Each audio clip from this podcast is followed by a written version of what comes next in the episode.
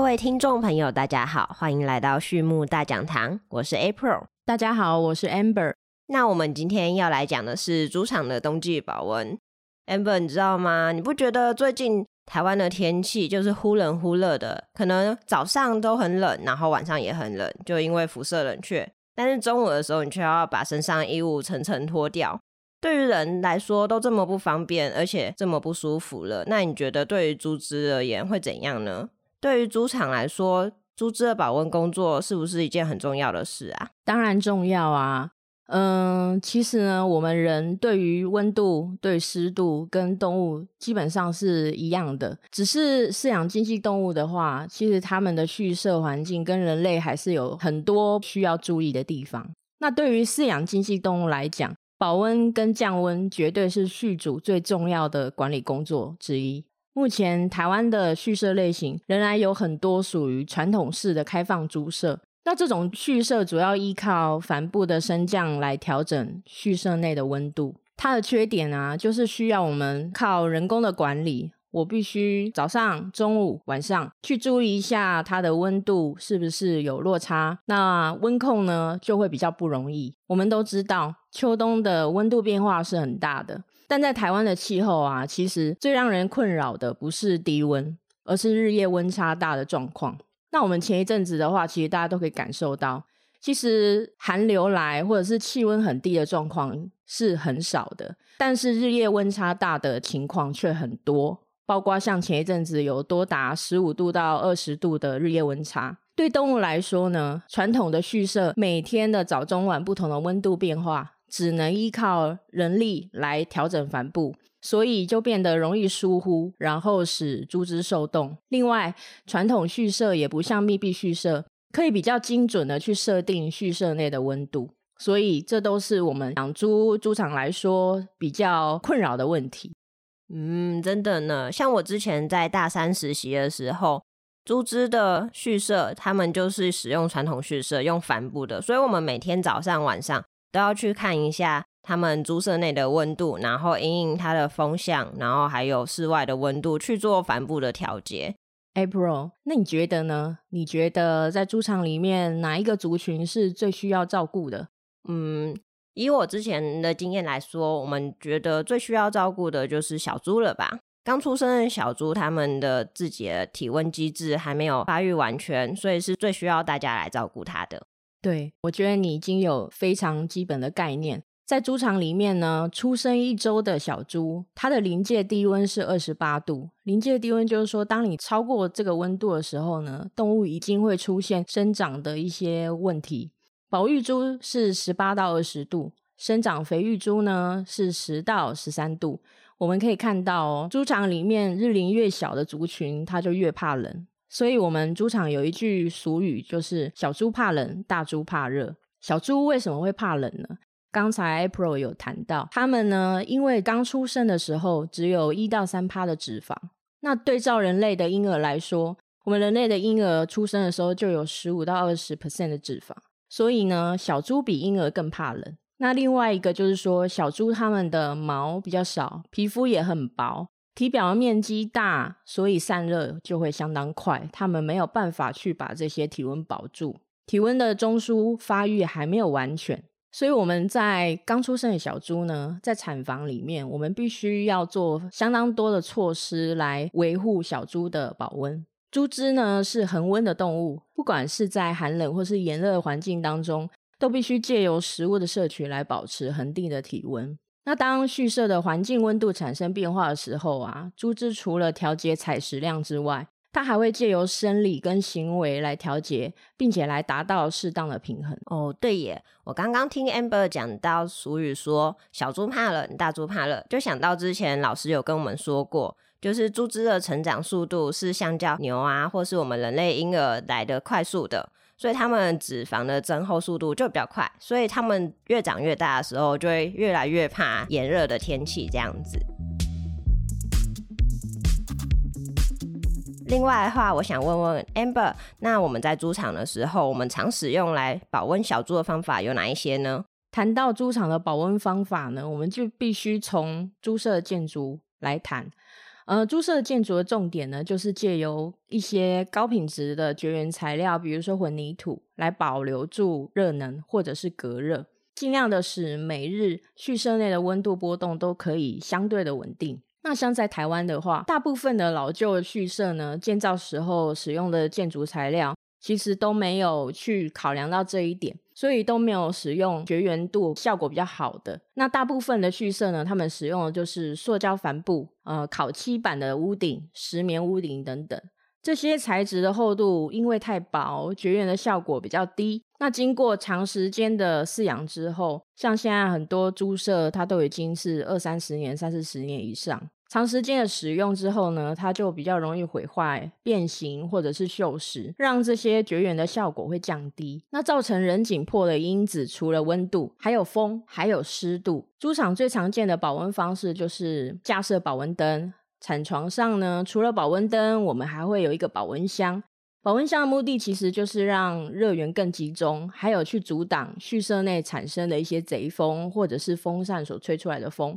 那另外的话，其实我们在现场管理优良的客户，也会注意保持畜舍的干燥，因为他们刚才提到的减少湿度、保持干燥，也可以让小猪的保温效果更好。比如说，有一些客户他在小猪出生之后呢，因为他们身上是很潮湿的，那出生之后立即的涂抹干燥消毒粉在身上，也可以让小猪不会失温的这么快。那冬天呢，我们会尽量的去减少猪舍清洗的次数。因为如果畜舍内清洗之后呢，如果没有马上的把这些湿度消除的话，也会让畜舍的温度没有办法立即的维持在一个适当的温度之下。另外，防止风直接吹到小猪的身上，我们就必须定期的去检查我们的风向来源是否正确。如果小猪会被风吹到的话，我们可能就要去使用一些层板来挡住风，让小猪不要被风吹到而散失热能。保温灯的灯泡也会随着温度而做调整。其实我们可以看到，有一些非常认真的客户，他会把保温灯的灯泡变换成热源比较强的灯泡。比如说寒流来袭的时候，或者是像夏天的时候，他使用的灯泡类型也不同，保温灯的数量也会随之的去做增减。这都是客户在管理上非常用心的部分。而密闭式蓄舍对于温度的调整就相对比较稳定。它是主要利用机械式强制畜舍内的气体流动，可以利用这些换气的方式使空气的品质提升，利用空气加热的方式来提升整体的温度。近几年，像刚才 April 讲到的，其实我们发现气候真的是非常的极端。猪场的畜主呢，其实他们也意识到。这些极端的气候、温差极大的状态，其实会非常严重的去困扰到动物的生长，甚至疾病的状况也会非常的泛滥。所以呢，对于蓄设的保温，还有去接纳这些新的加热系统的观念呢，也渐渐能够被接受。那另外在保育社的时候，平常没有霸王级寒流来的时候，当然都没有事啊。但是我们偶尔会遇到这种比较严重的寒流来袭的时候，保育社的威胁就会相当的大。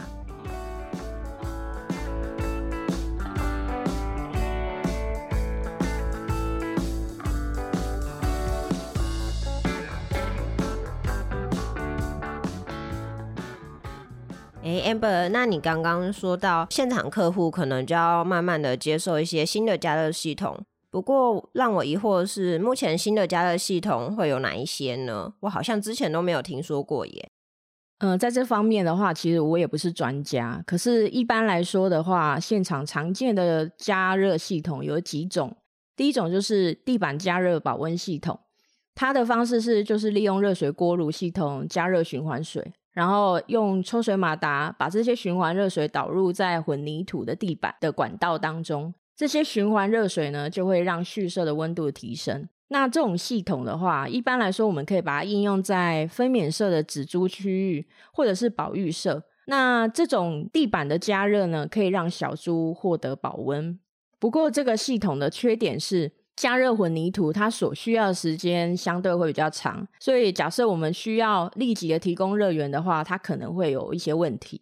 第二个的话就是燃气辐射的加热器，利用辐射热来增加动物体表或是周边空气的温度。设置的方式其实就有两种，一种是把燃气辐射加热器放在蓄设的一些特定的区域，就是我们要保温的区域，借由加热器把特定区域的新鲜空气加热到我们想要的温度。第二种方式是放在蓄设的进风口，直接将进入蓄设的空气加热。那燃气一般可用液态天然气呀、沼气呀或重油。这种加热方式可以让蓄设整体的环境温度都能提升。那缺点的话，就是说它的设备会价格比较昂贵一点。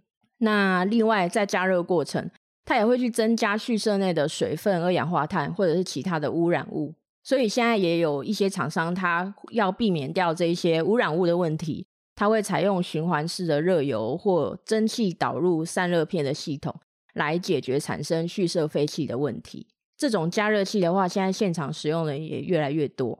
第三种就是单元加热器，那主要的话是利用风扇跟加热器这个系统，在温带或寒带区域比较常见，在台湾的话可能会比较少用。那其实它相较于呃燃气辐射加热器的话，它的成本会比较低。那它的系统呢，主要是在燃烧器放在风扇的外壳内，它可以把风扇吸入蓄射的空气。甲烷或天然气燃烧后产生的热气直接排入蓄射内，那它有非常好的热效应，成本比较低。但是缺点也是加热过程它会使用到蓄射内本身的空气，然后导致蓄设内可用的氧气量降低。燃烧过程呢也会产生副产物，会释放到蓄设内，增加蓄设内二氧化碳跟水分的负担。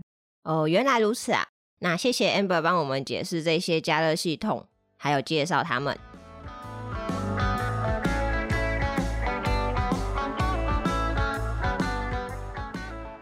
那不过我刚刚想说，amber，你有提到说台湾有很多的蓄设年龄都已经长达四五十年了。那哪一些保温系统是建议说在我们整个更新蓄设的时候同时加上去的？那哪一些是可以独立，可能现代蓄设可以直接另外加上去的呢？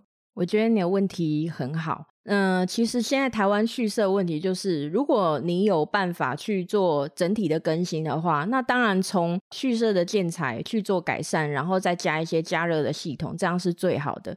那如果说你的蓄设没有办法更新，那额外的添加这些加热保温系统，那是肯定要的，这可以弥补我们呃建材上面的不足。那如果说你是额外要增加的话，只有地板加热的保温系统，它可能比较没有办法，因为它必须在呃我们的地板上再去新建一些新的设备，这可能是比较呃不可行的。所以大部分的做法是用第二个燃气辐射加热器的这个部分。原来如此，谢谢 Amber。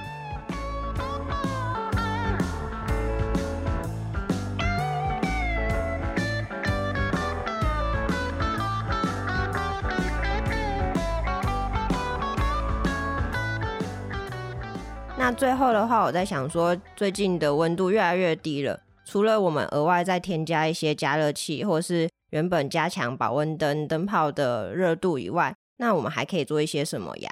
当然，我们有很多方式嘛，从管理的方式保温，在动物最重要的还是吃进去的东西。我们做动物的营养配方的时候呢，目前动物的营养需要量呢，其实他们是建立在设定好的条件。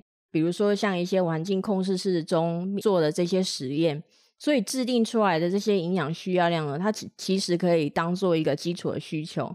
可是我们知道，商业猪场的环境其实有非常多的变化，基本上在猪场畜舍的类型就很不一样。像我们的客户有一些养在海边，有一些在山上，那这一些温度的变化跟在一般的猪舍就会有相当大的不同。畜舍条件、地理环境、气候、猪种，这些都会有种种的差异，会去影响到动物对于营养的需要量。所以，即使在同个地区饲养猪只，可能也会因为猪舍类型不同，我们需要去提供不同的配方设计。比如说，冬季的传统蓄舍，猪只需要提高配方中的热能值，使猪只能够应付寒冷的气候，不会因为为了御寒。然后挪用到营养当中太多的热能，导致肉猪它的生长速度就会下降。那呀，如果因为太冷而采食过度的话，其实对我们来说是饲料上的浪费，并且会去增加饲料的成本。所以，其实除了我们在管理设备这些方面去做一些调整之外，其实我们也可以在配方上去做一些调整。所以，像在台湾，可能要面对天气比较冷的时候，我们这些畜场主就可以开始跟配方师讨论说，我们的呃饲料的配方是不是应该要提高一些热能，这样子嘛？amber。对啊，其实我们知道饲养猪只的时候啊，环境的稳定是蛮重要的。在日夜温差大的时候啊，其实是饲料浪费最多的时候。所以，如果猪场可以把环境维持恒定，那对于猪场可以收获的利润来说，一定会是最好的。所以呢，其实有很多客户他会去害怕增加这一些加热器，它的成本会提高。其实这种东西采购一次，在他也许后面一二十年的养猪过程当中，他会陆续的把他这些成本都回收过来。其实这个才是真正治本的做法。不然有时候我们在现场可以看到。一次寒流来袭，包括产房的小猪或者是保育社的小猪，可能它的死亡率就会增加。那其实它的损失真的是非常惨重，也许一次的损失都可以让我们去买加热器了。在养猪的时候，一些猪场的管理真的很重要，尤其是现在遇到寒流，然后还有温度的控制，真的是一些畜场主需要去考量的问题。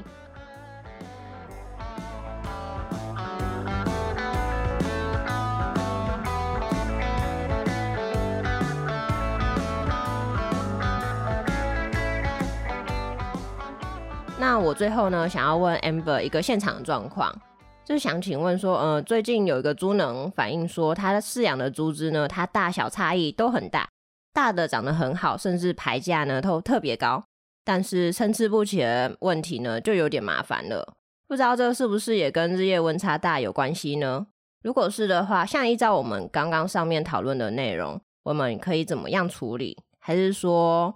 嗯，会有除了日夜温差大的其他问题导致这样的现象呢？嗯，就你这个问题的话，一般来说我们会怎么样去区分呢？其实基本上我们在解决问题的时候，我们会希望他提供给我们的资讯量越多越好。那在这个问题上，我会希望你告诉我，他觉得整齐度很差的是在肉猪这个阶段吗？对呀，就是在肉猪这个阶段。那我可能会先叫客户去呃厘清两件事啊，就是说。一般我们在解决问题的时候，会问他：我这一批猪在出生到大猪的时候，它有没有发生过疾病的状况？那那个疾病状况不见得很严重，也许只是有一些轻微的下痢，比如说在产房、在保育社。我们先把疾病的状况先撇除，因为这一些猪只如果有发生过这些状况的话，那它到后面一定是会生长落后的。就会造成体重重的它一直往前，那后段班的猪它就会一直落后，所以造成我们在肉猪上市的时候，你会觉得它整齐度蛮差的。那如果说我们可以厘清掉疾病的状况的话，以我们今年的气候来说，我觉得都不算很冷。那真的有很冷，气温下降了很多的时候，其实天数也不多。我觉得一直以来都蛮热的。那也许它在秋天的时候，母猪的采食量。可能不是相当的理想，采食量不理想的话，它的泌乳，它在带小猪的部分就会比较差，那整个窝子的整齐度当然就会比较差。因为一般来说，我们在分析这些问题的时候，我们会去看它整个流程，整个猪只一生它遇到的这些事情，因为它还是一个连贯性的饲养嘛。所以呢，我还是希望客户先去区分疾病，还是管理的问题，还是营养的问题。那一般我们先把疾病的问题筛掉的话呢，我们就可以去厘清我们在管理上有没有什么疏失啊？我最近的设备有没有哪一些疏失？因为我们在现场常常会遇到，比如说保温的状况啊，或者是风扇啊，风扇出了问题啊，或者是饲料槽不够啊，或者是我最近我的肉猪舍我就是多塞了很多猪啊，我原本养二十五头，现在塞了三十五头都有可能。所以我们会尽量的把这些的资讯收集整齐之后呢，我们就可以去做一个比较客观的判断。那另外呢，最近比如说一些原料的品质啊，哦，我们可能用了巴西玉米呀、啊乌克兰玉米呀、美国玉米啊，都有可能啊，这些饲料的品质。哦，原料的品质，豆粉啊，或者是你有用鱼粉，或者是用什么发酵豆粉之类的原料的话，我们也要去探究这些变化可能会帮我们的猪只带来的影响。了解，谢谢 Amber 的回答。所以说，作为一个续场主，可能平常就要多少把可能会变动到的一些资讯，那详实的记录下来，以方便我们在日后的时候可以去做一些客观的判断，说我们现在的猪群它的状态是怎样的。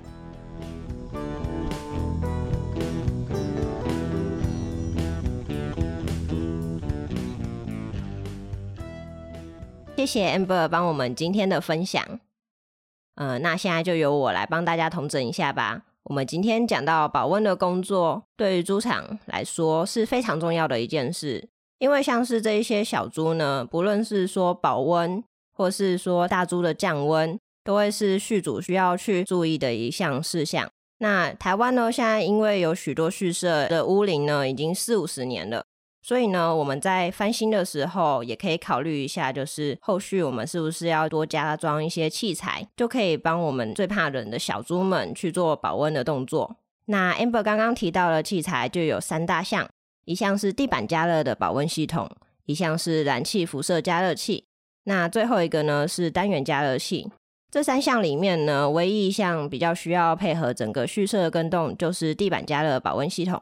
另外两个的话，如果说续主现在的经费预算不够，也可以考虑采用燃气或是说单元加热器这两种。那除了说我们刚刚提到的去更改说我们蓄设的一些加热器，或是从最基本的从我们保温灯它的热度去做改善以外，面对低温呢，其实续主还可以考虑就是调整一下饲料配方的部分。那最后我们也有问到一个问题，就是猪只可能长得参差不齐。那这个重点呢，可能就是我们畜场主需要在平常的时候做好记录，最后在判断的时候就比较多的依据来看，可能是哪一个原因。那未来我们应该要怎么改善？那再一次谢谢 Amber 今天与我们讨论分享，谢谢大家，我很乐意分享我所知道的。当然，我在过程当中还是有很多不足，包括像设备的部分啊。我相信，呃，设备的厂商他们一定比我们更专业。那如果说客户有设备方面的问题，我觉得也可以去咨询你信任的设备厂商。那今天谢谢大家，我很开心来这边分享，谢谢。OK，那我们今天的分享就到这边喽。再次感谢大家收听。那对于畜牧大讲堂有兴趣的朋友们，也欢迎来订阅我们。有问题的话，也欢迎留言或者透过简介中的 email 与我们联络。那我们下次再见喽，拜拜。